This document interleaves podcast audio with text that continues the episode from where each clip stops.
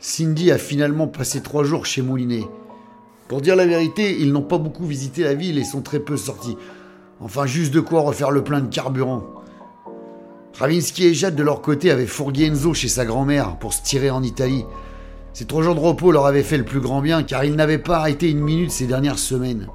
Quand les filles sont rentrées de Venise, Cindy a pris le train pour retourner chez son frère en laissant Moulinet comme une merde sans le moindre regret. Pour elle, il était déjà du passé avant même qu'elle ne passe sa porte. L'ingrate, pensa Moulinet vexé comme un pou. Pour l'emmerder, Ravinsky lui avait rapporté de Venise plein de merde en verre de Murano. Des merdes qu'elle avait disposées un peu partout chez lui sans lui dire. Moulinet avait prévu un plan d'évacuation pour ses objets à la con et voulait en casser un de temps en temps histoire de les faire disparaître sans attirer l'attention. Ravinsky est descendu chez Moulinet avec la carte de visite que Louis leur avait donnée et a composé le numéro qui était inscrit dessus. Allô répondit une voix d'homme. Qui vous a donné ce numéro? C'est Louis du Cubana, il a dit que vous aviez du taf pour nous. C'est exact. Le job était simple. Il devait transporter un colis de Lille jusqu'à Marseille en toute discrétion. Un petit sac de diamants pour être précis. Personne ne devait savoir où et quand il les récupérerait, ni quand et où il devait les livrer. Le diamantaire s'était fait braquer plusieurs fois et il soupçonnait son entourage proche. Le job de Ravinsky et de Moulinet était de non seulement transporter le colis jusqu'à destination, mais de jouer les appâts pour choper éventuellement le gourmand qui se nourrissait au diamant. Tout ça n'avait pas l'air trop bancal. Le seul grumeau dans la pâte à crêpes était que le diamantaire les payait en diamants. À eux ensuite de les refourguer au meilleur prix, de se les faire monter en collier ou de se les incruster dans les chicots façon Joe Star. On parlait quand même de 50 000 boules en diamants, l'affaire n'était pas mince. Ils ont finalement accepté en se disant que ça leur changerait des cocus. Ils ont pris le TGV jusqu'à Lille pour rencontrer en toute discrétion le diamantaire qui avait pris mille précautions pour se rendre au lieu de rendez-vous, car personne ne devait savoir que les deux détectives venaient chercher les diamants, sauf le braqueur évidemment. Comme ils sont arrivés à Lille avec de l'avance, Moulinet a emmené Ravinsky à la pâtisserie Merte pour qu'elle goûte les fameuses gaufres lilloises. Ensuite, ils se sont dirigés au point de rendez-vous près du théâtre Sébastopol, il devait marcher à la rencontre du diamantaire et prendre discrètement les diamants en se croisant. C'est Ravinsky qui s'y est collé, Moulinet lui aurait tout fait foirer.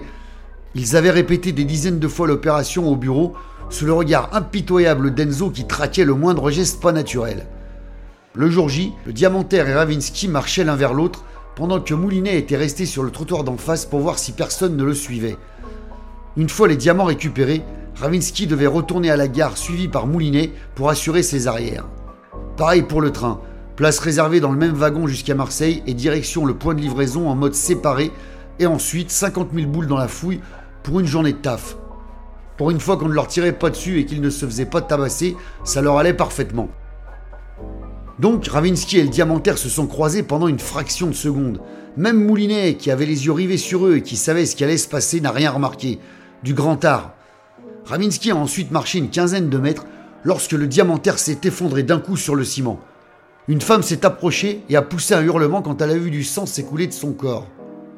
Ravinsky a compris tout de suite ce qui se passait, mais elle ne s'est pas retournée. Elle a continué de marcher. Un attroupement s'était rapidement formé autour du diamantaire inconscient. Moulinet est resté quelques minutes pour observer, mais il n'a vu personne de suspect aux alentours. Les flics n'allaient pas tarder de se pointer avec le SAMU et tout le tremblement. Moulinet s'est donc rapproché rapidement de l'attroupement pour savoir si quelqu'un parlait d'une femme blonde qui aurait croisé la route de la victime, mais personne n'en a fait mention.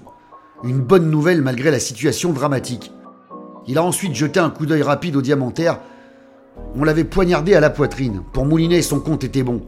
Il a fait demi-tour et a filé à la gare pour rejoindre Ravinsky. Bordel, râla Moulinet, dans quel béchamel empoisonné il venait encore de foutre les pieds. Ils sont montés dans le train sans se parler, et se sont assis à leur place respective en communiquant par message.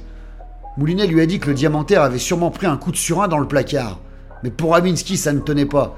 Si ça avait été le cas, le type se serait plié en deux de douleur et elle n'avait rien vu de suspect dans sa démarche. Son hypothèse était qu'il s'était pris un pruneau de petit calibre dans le buffet, genre 7,65, juste après la passation, discret, efficace et peu bruyant dans une rue passante. Une fois le diamantaire au sol, au milieu de la foule, quelqu'un devait sûrement lui faire les poches pour lui prendre les diamants. Ouais, c'est plausible, dit Moulinet.